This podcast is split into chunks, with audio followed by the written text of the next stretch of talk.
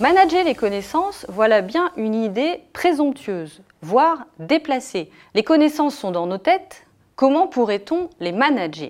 Pour mieux comprendre ce qu'est le management des connaissances, prenons l'exemple d'Hervé. Hervé est propriétaire d'une entreprise familiale de menuiserie située en banlieue parisienne et créée par son grand-père en 1949. Son entreprise fabrique des meubles sur mesure. La société s'est beaucoup développée ces dernières années. Elle rassemble 45 salariés. La majorité d'entre eux sont des ouvriers spécialisés en menuiserie, très fidèles à l'entreprise. Les menuisiers sont embauchés à la sortie de leur école et sont formés dans l'entreprise. Pourtant, ces dernières années, Hervé est confronté à un problème.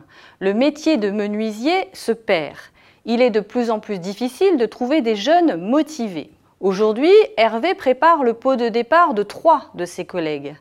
Il les a connus quand il a commencé à travailler chez son père. Ce départ des trois piliers de la menuiserie tombe mal.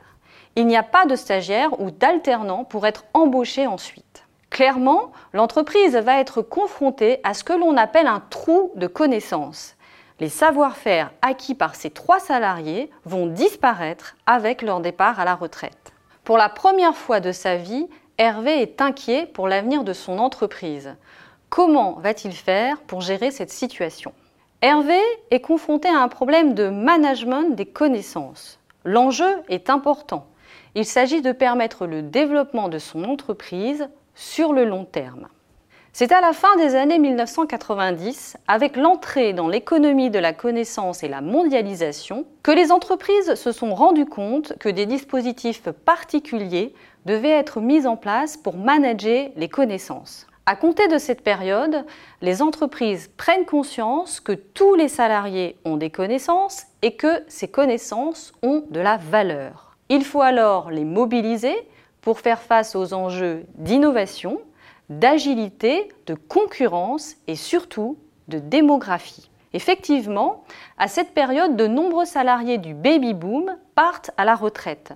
Les embauches peuvent certes compenser la perte de main-d'œuvre, mais pas la perte de savoir. Pour faire face à ces enjeux, les entreprises sont alors amenées à mettre en place des démarches spécifiques appelées démarches de management des connaissances ou knowledge management. Avec le mouvement dit de la transformation digitale des entreprises, toutes les entreprises sont progressivement impliquées dans ces pratiques de management des connaissances. Le management des connaissances s'appuie sur des processus de socialisation entre salariés, des processus d'externalisation, c'est-à-dire d'explicitation et de formalisation de leurs connaissances, de combination ou d'assemblage, confrontation des connaissances entre elles, et des processus d'internalisation, c'est-à-dire de mise en œuvre de ces connaissances dans les pratiques de travail des salariés au quotidien. Ces processus sont très souvent soutenus par des technologies de l'information qui permettent de formaliser,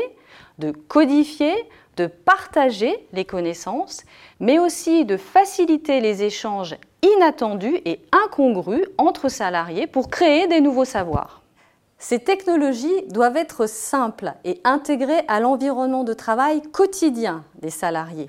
Aujourd'hui, par exemple, le management des connaissances s'appuie sur des technologies de type réseaux sociaux d'entreprise ou sur des outils de travail collaboratif.